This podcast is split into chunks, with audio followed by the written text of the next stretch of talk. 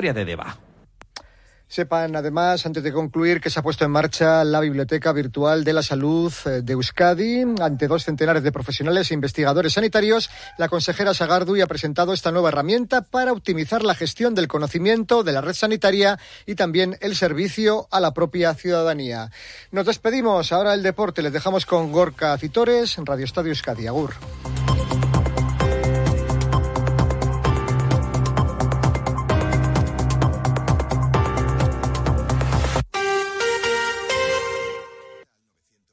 En Onda Cero, Radio Estadio Euskadi, con Gorka Acitores. Y con Félix Santiago el apartado técnico. ¿Qué tal la Racha León? Deporte hasta las 3 en punto de la tarde en este miércoles 24 de enero en el que la Real Sociedad ya está clasificada para las semifinales de la Copa del Rey tras ganar ayer en Balaídos de nuevo al Celta por un tanto a dos y además una Real Sociedad que ha confirmado el fichaje de Javi Galán que llega como cedido del Atlético de Madrid hasta final de temporada. Hoy será el turno para el Atlético que juega a las nueve y media en Samamés frente al Barcelona buscando también clasificarse para las semifinales de la Copa.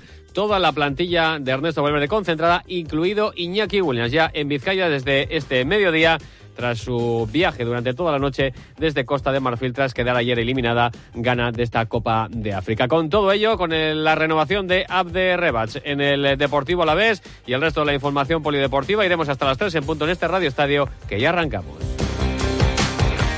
Sevilla es pura pasión, sentimiento, alegría, luz, historia, misterio, sabor, música. Este verano, la ciudad más apasionada te muestra su cultura más fresca y sus noches más largas. Descubre la experiencia completa en Fitur, Sevilla, Passion for Summer.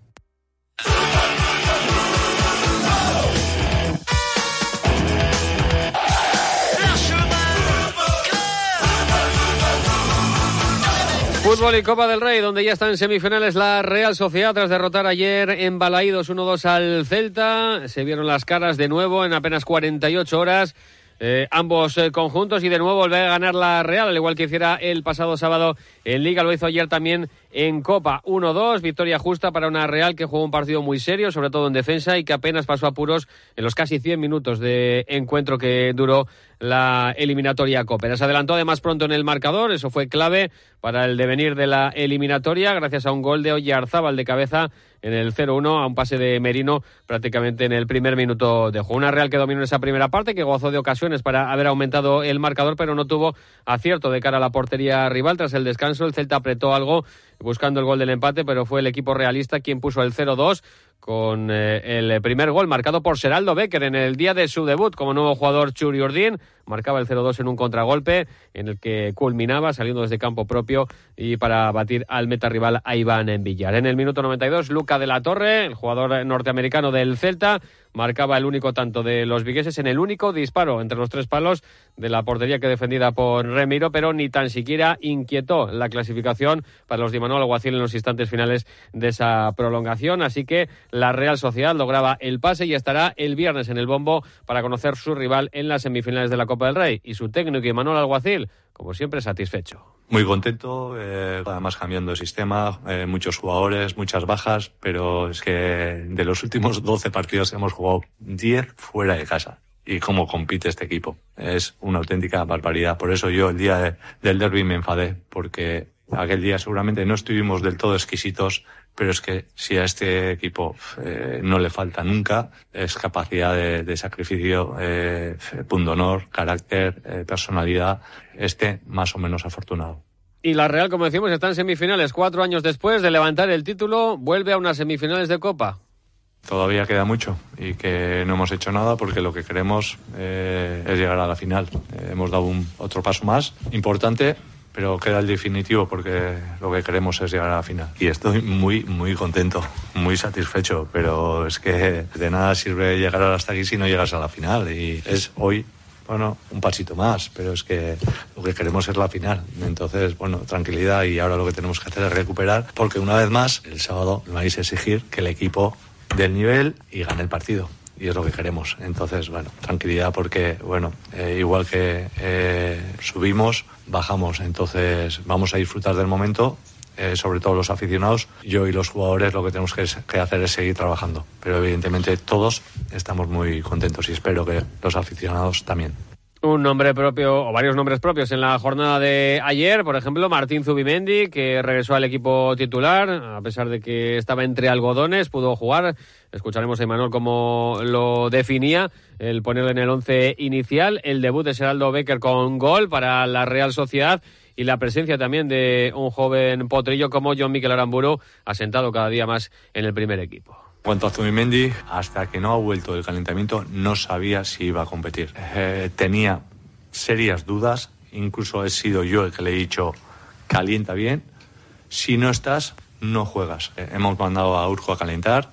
Cuando ha entrado del calentamiento es cuando he decidido que, que jugaba Zubimendi. Y la verdad es que cuando ha entrado al descanso me ha dicho que medianamente estaba, estaba cómodo, que podía aguantar y créeme que ha sido, que ha sido así. En cuanto a lo de Becker, eh, no tenía ninguna duda cuando lo, fichamos, eh, lo buen jugador que es. Ya habéis visto cómo se ha adaptado para ser su primer partido. Impresionante el partido que, ha hecho, no solo por, el gol. Y John Miquel, igual que todos los jugadores del filial. Eh, en cuanto lo vi, dije, a este lo quiero con nosotros entrenando todos los días, porque es un chico que se deja el alma, como Magu, como Pablo, como el propio yo Martín, y la verdad es que necesitamos de gente como Yomi. Pues eh, son algunos de los nombres propios. Otro en clave negativa, la lesión de Tierney y la llegada, después también de la grave lesión de Ayer Muñoz, de Javi Galán, de ambos, hablaba también Imanol. Está claro que, que, es una rotura de fibras en el isquio. Eh, una pena porque sí, con la baja de Allen, aunque venga Javi, pues bueno, eh, es importante doblar posiciones por, por todos los partidos que, que, vamos a tener que jugar. Pero bueno, nunca he puesto excusas y ahora tampoco va a ser así. Muy contento, aunque todavía no es oficial de, de lo de Javi Galán. Es un chico que, que, lo conocemos y lo hemos seguido desde hace tiempo. Estuvimos muy cerca de, de hacerlo eh, anteriormente, no pudo ser. Eh, la verdad, él, él está eh, con muchísimas ganas de, de querer venir.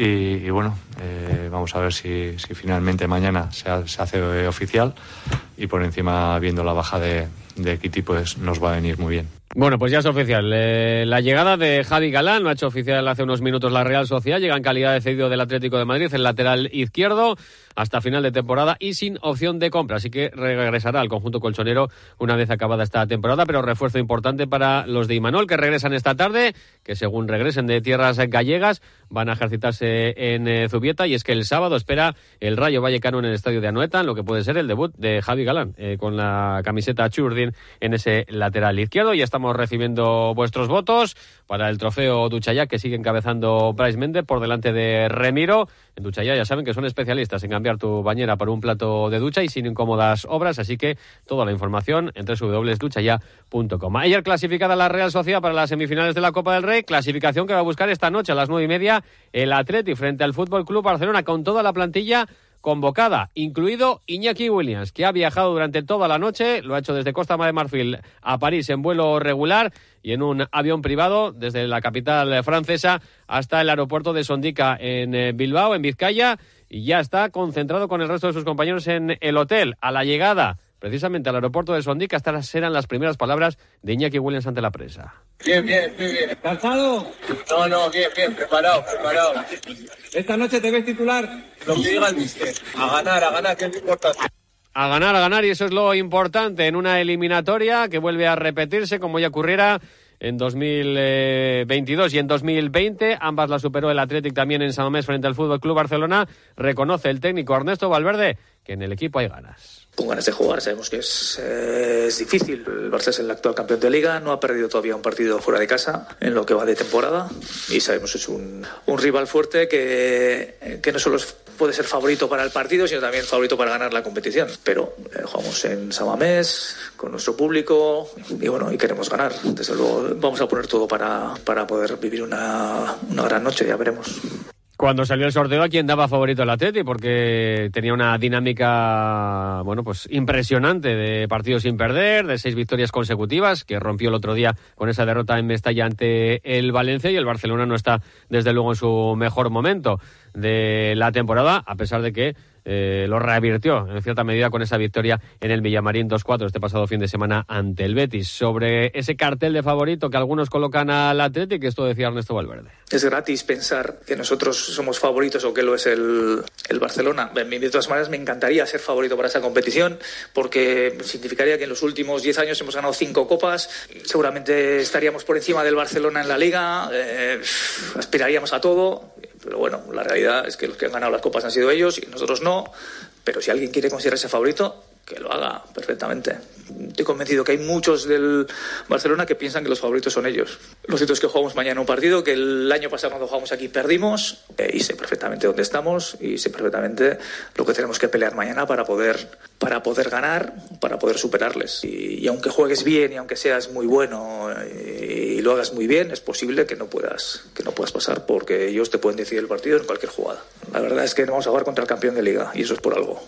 Y sobre el Barça, el ex equipo de Ernesto Valverde, esto es lo que decía el actual técnico del Athletic. Lo estoy viendo muy bien. Es verdad que ha habido partidos, han sacado muchos puntos en los, en los últimos minutos y eso tiene una doble visión. Quizá no han estado tan bien durante el partido, pero lo cierto es que lo que ocurre también es que al resto de equipos se les ha hecho largo el partido, eh, porque ellos al final es un equipo que, que insiste mucho y que al final logran doblegar al, al rival. Yo a ellos les veo bien, les veo bien como, como siempre. Sufren en determinadas situaciones, vamos a ver si nosotros podemos provocar que no estén en su mejor versión, pero ellos son un, un equipazo, están bien, tienen jugadores además en buen momento de forma y luego tienen una defensa fortísima en los duelos. Vamos a ver, un partido muy complicado.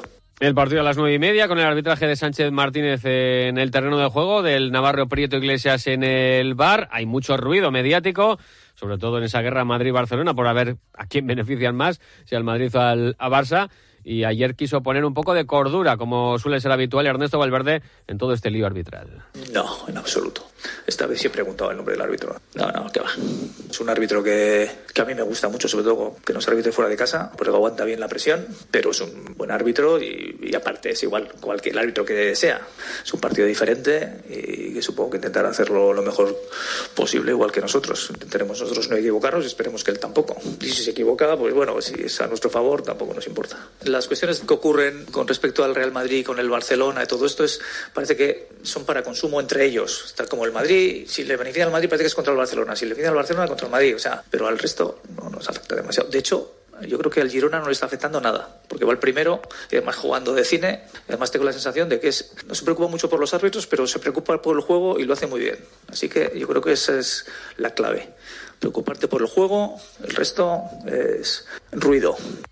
Pues eh, más claro no se puede hablar, como lo hace Ernesto Valverde, y además poniendo como siempre cordura. A las nueve y media ese partido con Iñaki Williams en la convocatoria. Veremos si están Vesga, De Marcos, eh, Íñigo Ruiz de Galarreta o Berenguer, que arrastran diferentes eh, molestias y podría batirse el récord de asistencias a Mamés, eh, que está cifrado en 51.544 espectadores que acudieron la pasada temporada al partido de vuelta en las semifinales de Copa ante Osasuna. Si responden los socios, podría superarse esa cifra. Mientras tanto, el Deportivo Alavés prepara el arranque de la jornada, de nuevo en viernes, frente al colista Almería en los Juegos del Mediterráneo.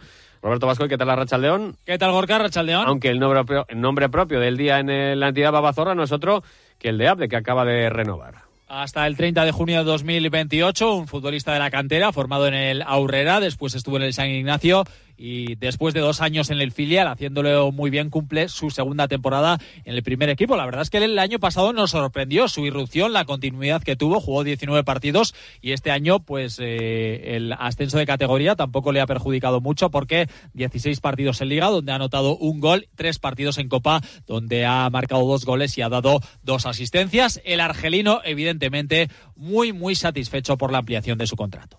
Pues muy feliz, muy contento ilusionado y también agradecido al club por la confianza que me da.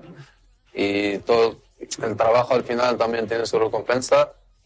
Y estoy aquí cuatro años más para devolver la confianza que me da el club. Me siento muy bien en primera, estoy jugando más de lo que me pensaba. Y tengo mucha confianza en el míster y estoy muy contento es una muestra más de la apuesta por la cantera. Luis García Plaza le ha dado mucha confianza. Como decimos en estos eh, dos cursos, ha jugado mucho. Un hombre, sobre todo, de banda. Y él mismo cree que puede ser un ejemplo para la gente que está en la base. Yo creo que soy un ejemplo de esto porque he pasado por muchos momentos duros por la lesión que tuve hace, hace cuatro años y también porque he venido de abajo. Yo he crecido aquí en Vitoria y siempre tuve el objetivo de poder llegar pues, a primera división donde jugaba el Deportivo a la vez. Y yo cuando era pequeño, pues ese era mi sueño cuando llegué aquí. Bueno, pues un update que en principio no estará en el 11 titular porque ahora las bandas parecen eh, ser dueñas de Luis Rioja y de Carlos eh, Vicente, pero sí que estará en la convocatoria para ese duelo del viernes a las 9 frente al eh, colista Almería. Estarán las ausencias serán las de los dos jugadores de la Copa de África. Hoy juega Afkar, bueno, lo juega es un decir porque no entra ni en las convocatorias, pero a las 9 Marruecos juega a las 9 contra Zambia. En octavos de final ya espera Guinea Ecuatorial con un Owono que es un héroe en su país, lo ha jugado todo y además haciendo paradas importantes para esa clasificación a octavos de final de Guinea Ecuatorial que jugará contra la otra Guinea.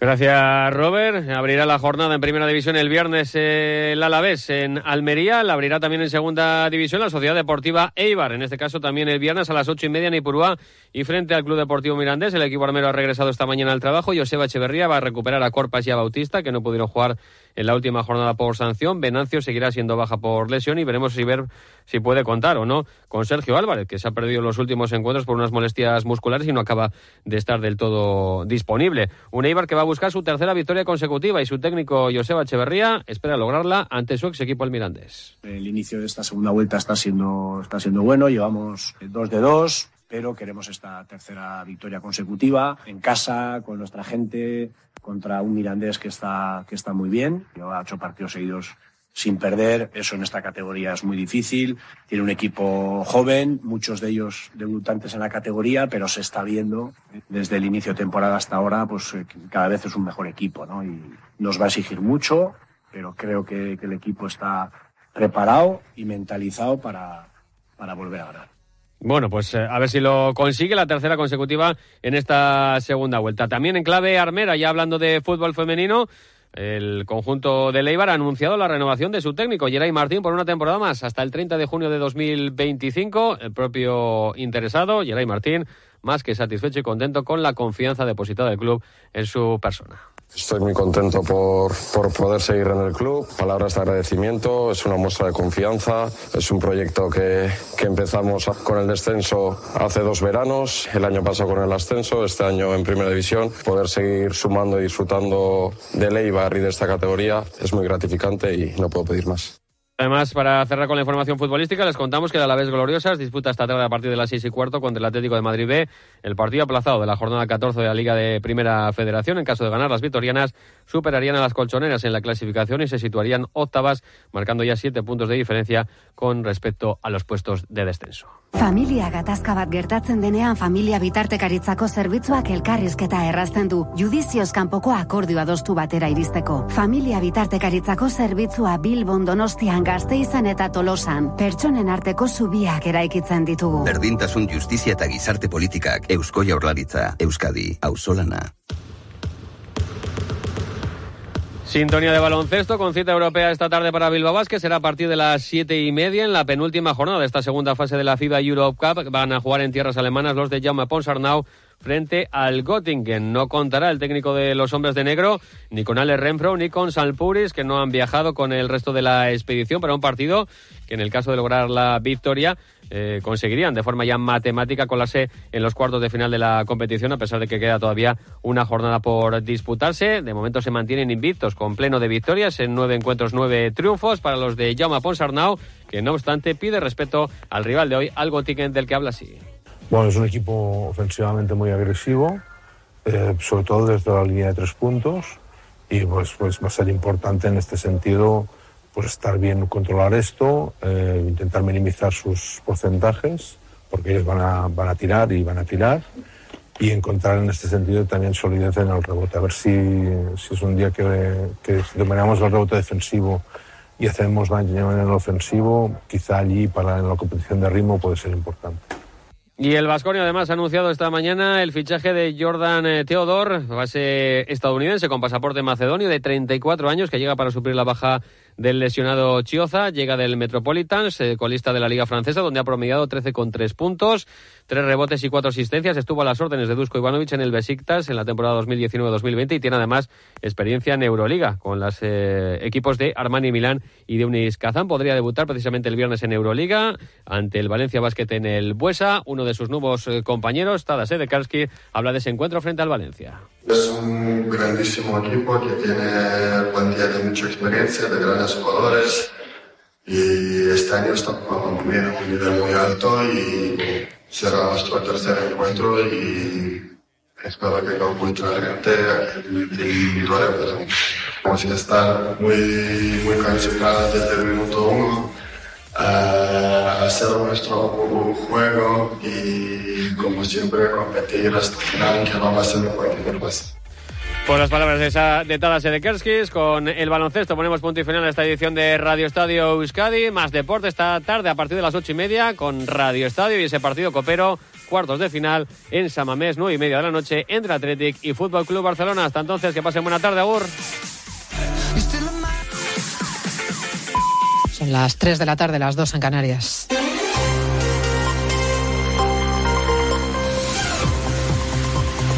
Noticias en Onda Cero.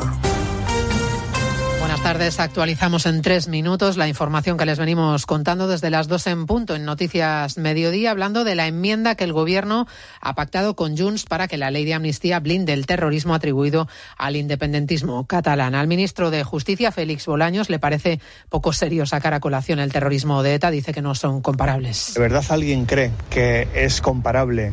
El proceso independentista con el terrorismo que sufrió España durante décadas, lo que todos entendemos por terrorismo, lo que España sufrió durante décadas de terrorismo, eso está fuera de la amnistía. Muy críticos en el Partido Popular hoy con este asunto, pero no ha sido el único, no ha sido la única crítica. También desde el Partido Socialista vuelve a escucharse la voz del presidente de Castilla-La Mancha, Emiliano García Paje. No hay terrorismo bueno y terrorismo malo, dice. Alerta además de que su partido está a punto de cruzar la frontera de la Constitución. El PSOE no es un partido de, del que se pueda dudar constitucionalmente. Tiene muy claro lo que es la Constitución, tiene muy claro lo que es el marco constitucional.